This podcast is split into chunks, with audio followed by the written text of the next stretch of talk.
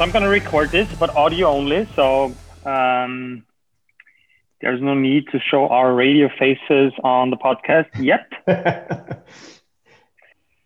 Good. So how's life in uh, in the states right now? Um, you know, I think I found some sort of uh, some sort of normalcy in the unnormal times, but uh, just finding a, a way to continue moving one step forward, right? Mm-hmm. So, um, how's the how's the Corona situation with with uh, gyms in, in Texas? You know, in Texas, at least where we're at in Texas, it hasn't been uh, extreme recently. Um, everybody's practicing, you know, safe practices, distancing and cleaning and so forth. But gyms are open. Um, you know, everybody's got to be smart and safe about it. But uh, but gyms mm-hmm. are open here locally. Yeah. Now hasn't been the case for the for the last year. You know, we were shut down for about three months um, mm-hmm. at the beginning, but here recently, at least where we are in Texas, it's um, it's a pretty safe environment and a place for people to come. Got it. All right, so I wanted to take that opportunity because I want to. So I had a couple of members on on the on the podcast, and I'm and I'm starting to kind of broaden that that audience a little bit. And obviously, I want to talk to my uh, let's call them fellow gym owners, and not not in a like typical way that we're gonna brag about of how awesome we are and how much how much money we're gonna make and we're millionaires already after year one. No, uh, this is this is literally about okay, sharing some stuff. I mean, we, we've been working a little bit um, the beginning of your gym. I had a little bit of experience here in the gym. So I just want to share the stories about like what's actually happening when you open up gyms. So the true struggles. And I would just love to hear some some stories from you. Um, so the, the, the weirder and the more let's say less scripted the stories are, the, the better they will the better they will be. So um, let, let's start right off. So um, introduce yourself a little bit. So like basic stuff. So where you're from, like what's your like um, education background, your like corporate business experience. Why did you transition into coaching? What's your current status? What's your what's your plan moving forward? Well, um, yeah, my name, right? Mark McKay. I uh, hail from California and Arizona and grew up farming. So uh, we were farmers and um, kind of uh, continued that tradition from grandfather to father to myself. And uh, I was outdoors all the time farming. Mm-hmm. And so I just kind of continued in that um, space. Um, started a landscaping business so similar to farming, I was able to farm people's backyards, and um, that just took me into different places. It took me from Arizona to California to Texas, and um, uh, sold my landscaping business and, and jumped in with some mm-hmm. of these big commercial outfits, and uh, really got involved in what would be a corporate environment. So I spent um, last 15 years in large landscaping, commercial landscaping businesses, mm-hmm. managing, um, you know, people's portfolios. And uh, so, you know, the, the green thumb, you know, that's my passion is uh, having a green thumb and uh, being outdoors. But I did spend the last 15 years kind of compromising a lot of that because I was really wrapped up into the big business kind of corporate environment. So, uh, even though I was doing something I kind of enjoyed, it really got to be um, a chore. And so it was, you know, when I opened my gym uh, 18 months ago, it was kind of on the back of re re-looking at my life and, and what I've been doing the last 20, 30 years and um, kind of coming to a fork in the road saying, you know, I want to do something a little differently. Uh, mm-hmm. I'm not quite sure what that is, but I think I need to transition out of this uh, called Big Business World and uh, be more mom pa oriented. I really wanted to have a face to face people time. Really wanted mm-hmm. to spend time and uh, impact individuals versus a big business. So, um, did have a passion for fitness and had been exploring coaching and fitness and um, and health, healthy lifestyles and healthy living.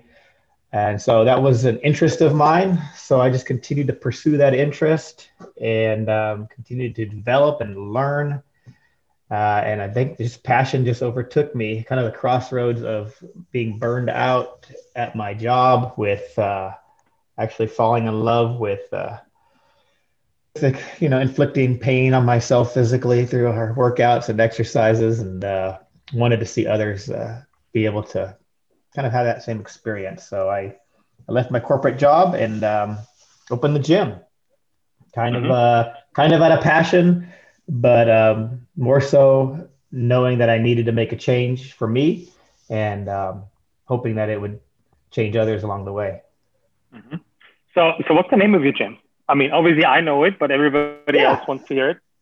So our gym is named Circus Strength Academy, mm-hmm. and um, you know that kind of came from uh, a couple different thoughts I had in my mind. Uh, you know, I feel like uh, I've attracted some maybe some weirdos along the way, some circus freaks, and uh, people that just don't seem to fit in uh, into your your mold. I feel I feel sometimes I'm one of those guys that just this doesn't fit in.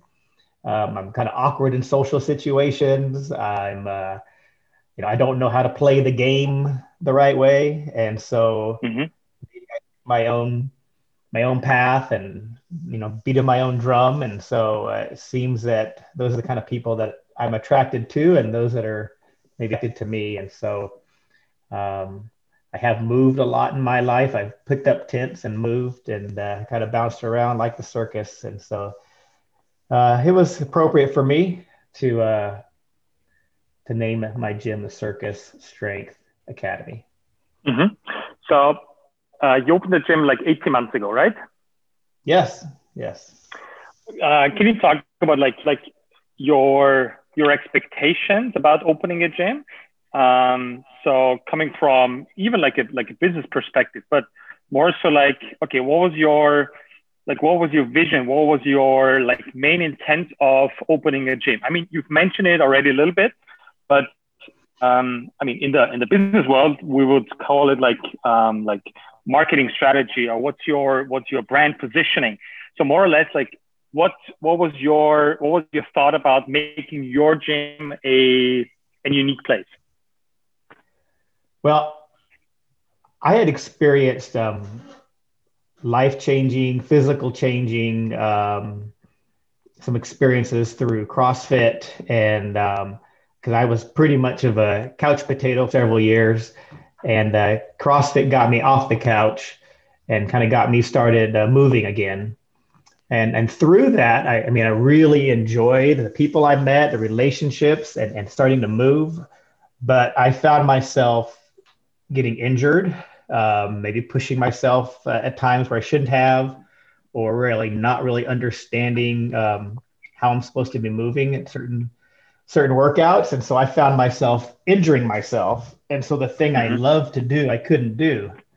Mm-hmm. And so what that what that means is it, it was really very important for me um, to pass that on others that maybe others that had been hurt or injured in um, in the thing that they love to do, whether it was uh, weightlifting or swimming or biking. Those that had um, some injuries that were they were coming in the way of getting healthier and, and being fit. Um, that they could come and find a place to where not only could they repair those injuries, but they could still find uh, a level of intensity that was mm-hmm. safer, mm-hmm. and um, just kind of get that same that same feeling that they got from uh, from whatever else that they enjoyed. So I guess my passion was to draw those that were either burned out physically or mentally from what they were doing and uh, come experience something a little bit different.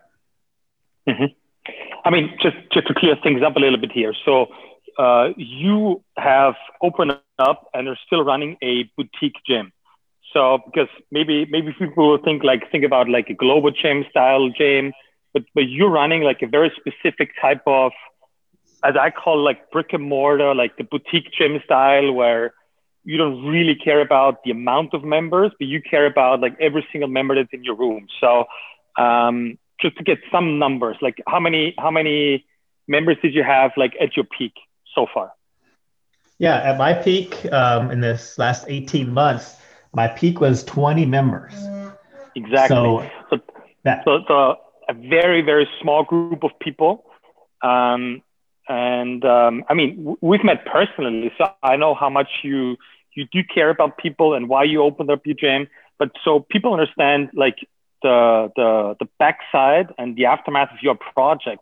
Like you you and correct me if I'm wrong, but you did not open up a gym to get like 100 members in the first year, right? Right. I, I wanted to, the gym to pay for itself. That's it. Pay the yeah. bills. Um, and I really, really, really want myself and my members to have a connection um, so that I could really understand uh, what they're going through. I don't want them to be just numbers, people that I didn't know exactly uh, what ailments that may they may have. I really wanted to uh, be, I guess, their their personal coach and gym owner at the same time. So I really, it was really important for me mm-hmm. Mm-hmm. that I understood each member personally and uh, their goals were and are, and maybe what problems that they've had. And so a really customized, uh, almost one-on-one approach, but you know, in a small group environment. Mm-hmm. So tell me about your like your starting phase. So you you had that thought in your head. You want to open up Circus Strength Academy, and here I am. I'm Mark. I'm a coach. Um, so let's let's uh, describe you know in your own words. Let's say the first the first six months, like and especially if you want to share it with us, especially about like um, insecurities that obviously came up when when starting a business insecurities about how to coach people insecurities about like um, this is a personal side note for me as well in here like who am i in my own gym like am i representing my my gym in a way that it's kind of representing whether it's the name or the facility or the equipment that i'm using so just um, like drag us through the process of the first the first six months because I know it has not been very easy.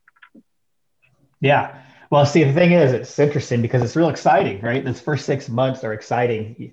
So you're excited. You've got a new place. You want to show it off. You want to, um, you want people to see what you're doing and what you're up to, and so so it's exciting. And um, I think a lot of things that uh, that hit you a little bit later are are hidden because of that excitement. And so you've got that excitement getting you going and pushing you through each day. Um, that exci- that excitement wanes when, um, let's say, maybe three months in, uh, I'm at the gym alone, right, mm-hmm, waiting mm-hmm. and sitting and waiting, and okay, there's a class coming up, and nobody shows up, right? Mm-hmm. So it's just me. And so that begins to weigh those hours of alone time when people aren't knocking on your door, they're not coming in, uh, they're not working out. Um, I'm doing what I think I know to do to get the word out, but um, but there's just no, nobody coming into your store. So mm-hmm. I think that begins to weigh because there's a lot of quiet time and almost too much time to think. Mm-hmm. And uh, you know, I can only work out so many hours in a day to keep my mind off of who's not walking in. And so um, I think that began some of the insecurities is, you know, what am I doing wrong? A, as a mm-hmm. coach, or B, as a business owner, that people aren't, you know, coming in. And I knew that I, I, I had assumed that maybe my gym would not have people just driving by, popping in all day because I wanted to be more specialty. I wanted to be different. And I did not want to sacrifice um, my my beliefs for um, for numbers. And so mm-hmm. um, I just didn't realize how much that cut the numbers by uh, really um, putting yourself out as a, as a different product that really reduces the amount of uh, people that may know about your gym or may be interested in, in just trying something different. Mm-hmm. So it became, you know, one of the surprises of wow, people really aren't just stopping in. I I really need to do something to go out and, and get people. And um, that was where I came across kind of a conflict in my um, maybe my belief and my philosophy is I, I just have not been uh, the kind of guy that wants to go door to door talking to strangers um, about what I'm doing. I really wanted the word to get out, um, you know, mouth to mouth, people that are using, people that are coming, and just um, really wanted it to be word of mouth more than uh, you know mass advertising. And so that's that's been a struggle and a challenge, and it's it's weighing the um, you know how do how do I get the word out about my gym and what we do versus just getting a bunch of numbers in the door because I mm-hmm. really haven't wanted to sacrifice quality for for quantity. Mm-hmm. So and, I would I say mean, that probably one of the biggest challenges and struggles I've had the first you know six to nine months. Mm-hmm. So I mean, you've mentioned it briefly, but like sitting sitting. Okay, so you basically started your like your project. You open up a gym and you put your heart into it. You invested a lot of money into it, into equipment, facility, rent, blah blah blah. Um, and now you're sitting like in, in the middle of your gym, like literally no one is showing up so far. Like, um, what's like, what was your what was your reaction? And if you wanted to elaborate on it, do so. Uh, and what did you do, kind of, to stay on that path? And what, what was the transition feeling like to get like your first member in and your second? and your third, so kind of your your self esteem slowly building up. Well, fortunately, we had um, you know some friends that uh, I had worked out with in the past that um, were looking for a, maybe a new place to go, and so when I opened the gym, probably opened with with about four people that, that jumped in and started you know day one with me. So I did have a small a small group that that started day one. Um, and then uh, I would say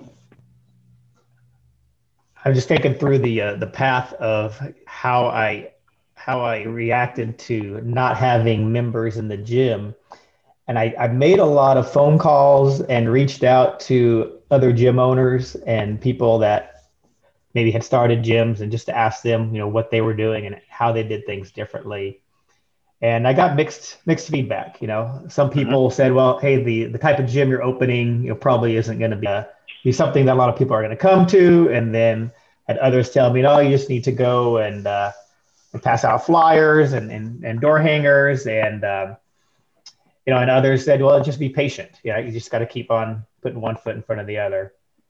And so, um, yeah, it's it's really confusing, right? Because you you have invested your time and money and um, you just don't know what to do. And so waiting does not does not necessarily bring the business, right? Just waiting. So it does require action.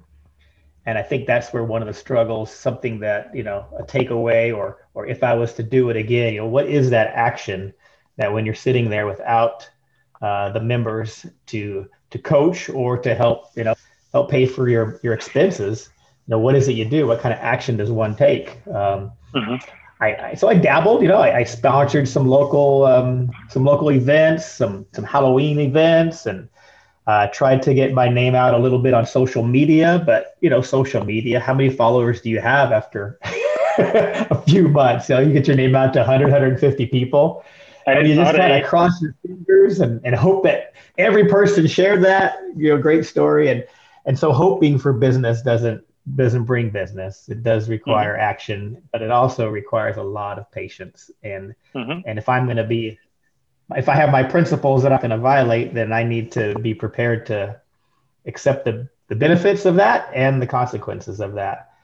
Mm-hmm. And so I did not, um, I did not do any door to door. I, I, uh, I just couldn't bring myself to it. You know, hindsight, you know, maybe it wouldn't have been such a bad idea, but I just couldn't bring myself to uh, to knocking on doors and handing out flyers. I really wanted, um, I guess I really wanted to attract people that were already looking for me, which that's not mm-hmm. the greatest business model. Mm-hmm. So, so what about your like your your personal growth within those eighteen months?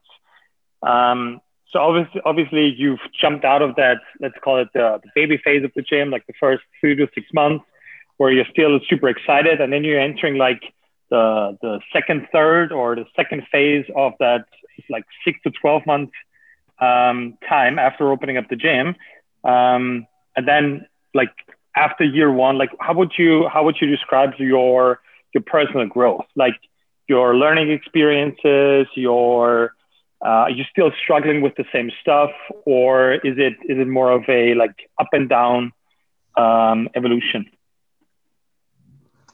Yeah you know i think one of, it's funny because one of the things that i i struggled with at the very beginning was my insecurity as as a coach. Like well, mm-hmm. what am i going to do? How am i going to program every single day? And you know what if somebody's got a problem that i can't fix? And I mean, I put that those pressures on myself, and I struggle with that insecurity. And uh, I came to learn over the last 12 to 18 months that, you know, that's really not my my big problem. That's really wasn't my biggest problem because uh, the things that I have been working with the members have been they've been fixing them. They've been their mm-hmm. their their pains are going away. Their emotions are healing. Their um, their self esteem is is improving. So what I thought was a problem uh, really wasn't. And um, mm-hmm.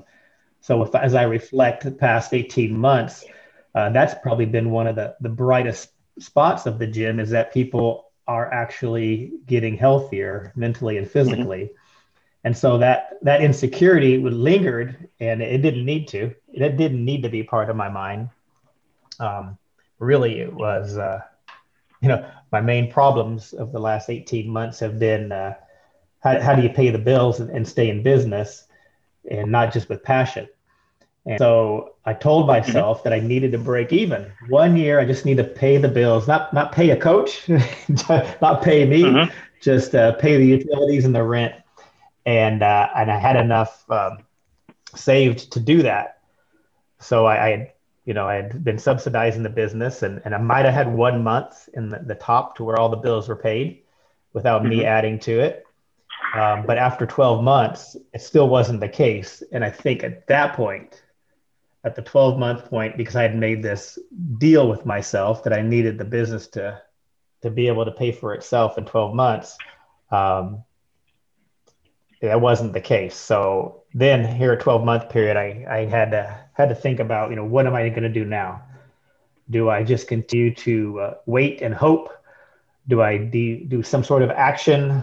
Um, do I promote some silly uh, plan to bring bodies in, um, or do I need to, find a way to, to, do something different? And so I came to the point to where I didn't, I wasn't ready or willing to give up the gym, and so I picked up uh, my old business and I I started a second business to help subsidize, well, help pay the bills at home and subsidize, you know, the gym losses.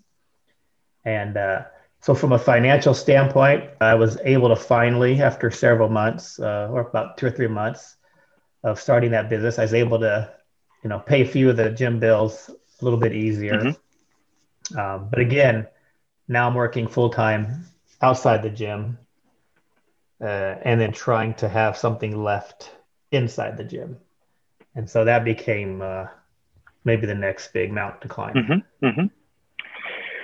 So let's talk a little bit about um, the, the, the coaching side of things. So you you said um, you started that like your whatever lack of coaching, inexperience of coaching, or just your insecurity about your your coaching level um, was was like um, tremendous in the beginning. So probably like self starting yourself.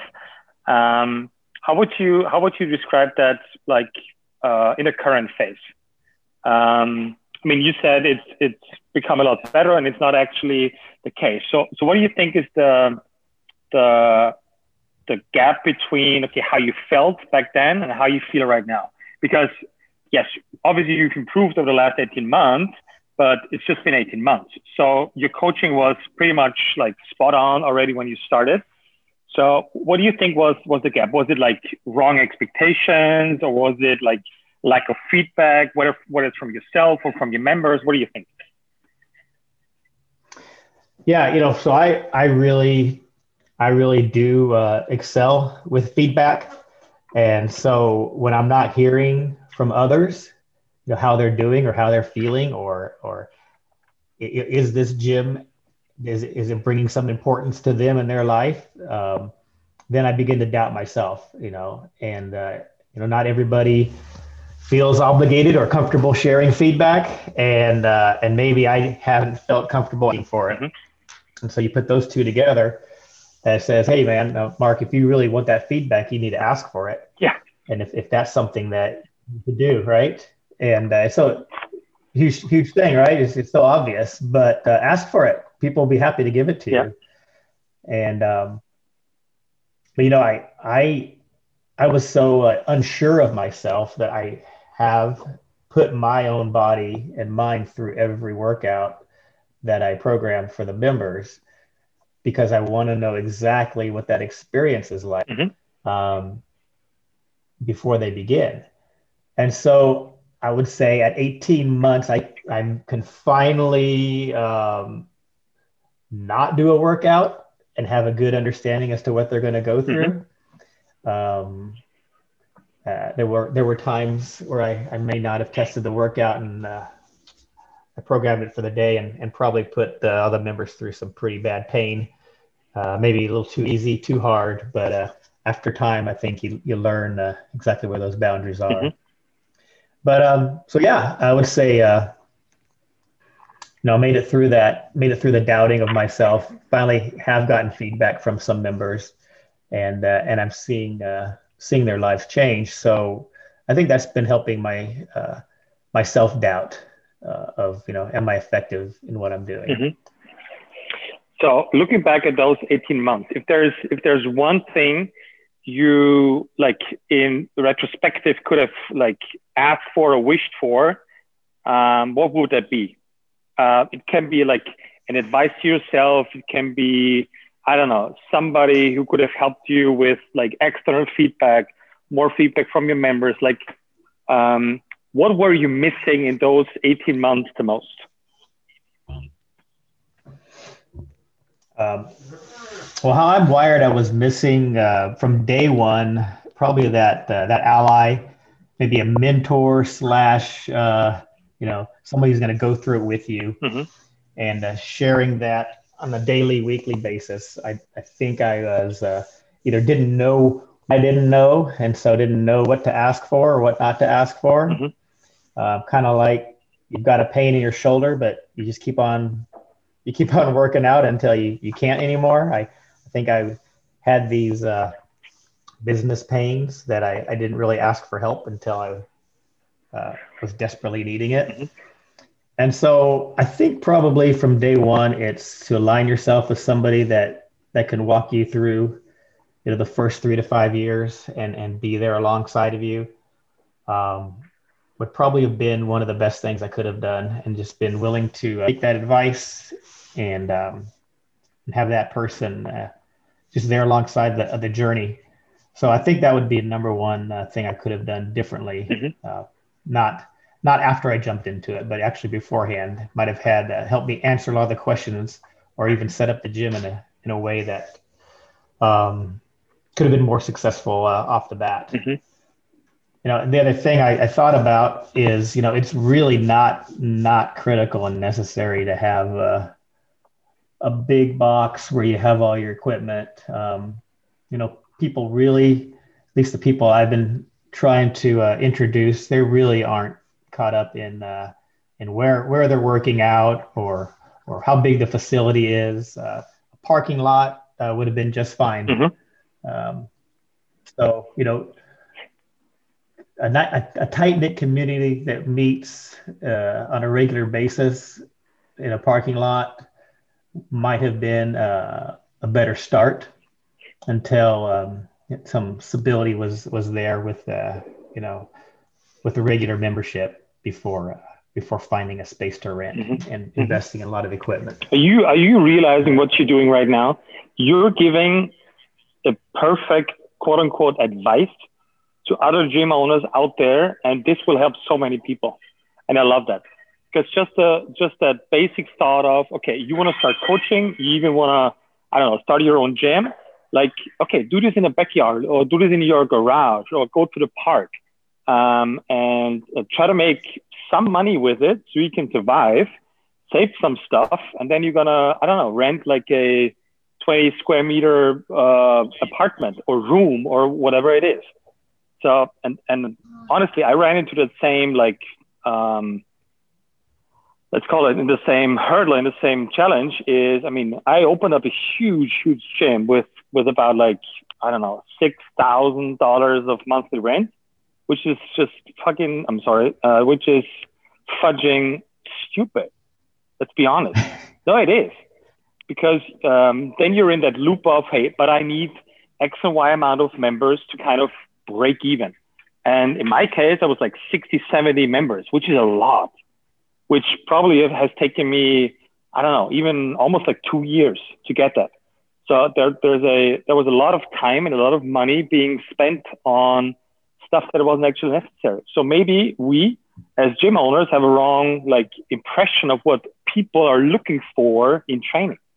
And, and I blame myself first for it because I, I thought I was like, okay, let's do a warehouse let's do like all the fancy equipment and everything like quadrupled and tripled and everything like everybody's got like his own rower and his own barbells. Like, I think people don't care. Honestly, I think people don't care about if they have to share like a barbell with somebody rather than um, they're caring about you uh, being there for them and just like having a good time and awesome training and and literally caring about them rather than having fancy equipment. So I tip my hat for the, for the, that's really good advice, by the way. This is, this will help a lot of small gym owners understand that maybe we've been told wrong or we, maybe we had the wrong expectation of people um, coming into our gym. So I really, really like that thought. So maybe you should be the person yeah, helping. And not only, go ahead. No, I was going to say not only does the, the amount of equipment not not matter, um, the name of your gym, the uh, the social media presence you have, none of that matters either because really the people are coming, in my case, to work out with me. Um, exactly. You know, they, they want to work out with me as their coach and the their fellow members as the people that they're with. They could really care less about um, what I name my gym and and how I decorate it, and it, it really didn't matter. And, and that, I mean, so six months ago, I, I had to sell a couple pieces of equipment, um, mm-hmm. you know, to pay some bills, and um, ah, fine, I have more, I have more floor space now, and now I have to think about. Um, I've got a couple less bars, but that's fine. We we rarely use barbells anyway, and so you become more creative in in the the, the tools that you have, and the people really haven't um, they haven't needed them. They haven't needed them, and, we're really missed them. So awesome. Um, well, I've I've taken already a lot of your time. Is there any like story, thought you wanna you wanna share? Um, kind of to finish it off for today. I mean, last little thing on my mind might be, um, you know, so I'm kind of at a crossroads. Is uh, what's next? you know, what are we going to do? Mm-hmm. Are the doors going to be remaining open, or uh, are we going to close down the the business, the the, uh, the box business, and and maybe um, retool and kind of reinvent? You know, do something maybe back to back to basics, and and that's kind of where we're at right now, trying to work through that and figure out you know what's next. Um, what I can tell you is I've been uh, visiting with members and talking with them about about that possible transition. Um, Mm-hmm. It's interesting. We we do make an impact in people's lives. We don't realize it, and um, we don't know all that they're doing every day and what they're going through, and um, just the uh, the outpouring of you know the feedback now as we begin to talk about things about how lives are being changed. So it's maybe not measured by the number of gym members you have, and I think that's important to understand. Um, you know, we're changing lives, and uh, and that's what it's about. Nice. So, um, where's the gym located? Like, tell me the street are, and like whatever department is in. We are uh, north of Houston, Texas, in Magnolia, yep. Texas. We are on uh, FM 2978 in Magnolia, Texas. so, All right. Yeah, so, so Houston people, if you're looking, if you're looking for, for an awesome boutique gym with uh, a passionate gym owner that puts his heart into it, whether it's a part-time gym, whether it's just two classes a week, I've I've um, I've met you in person, you're you're a great person first, and a very good coach. So whenever you want to check out that area, like go to Circus Strength and um, see what see what true coaching looks like. Awesome. All right, Mark. So far so good. So um, if you're up for it, I would like I would like to um, get back to you in a couple of weeks and just to continue like how's your story going how's your evolution how's your transformation your transition going whatever happens next i would love to um, keep myself and everybody else in the loop and um, yeah thanks for your time and i hope we're going to talk soon. That sounds great great thank you. Appreciate it. Take care. All right. Thanks for taking the time and we'll talk. Bye bye okay. Bye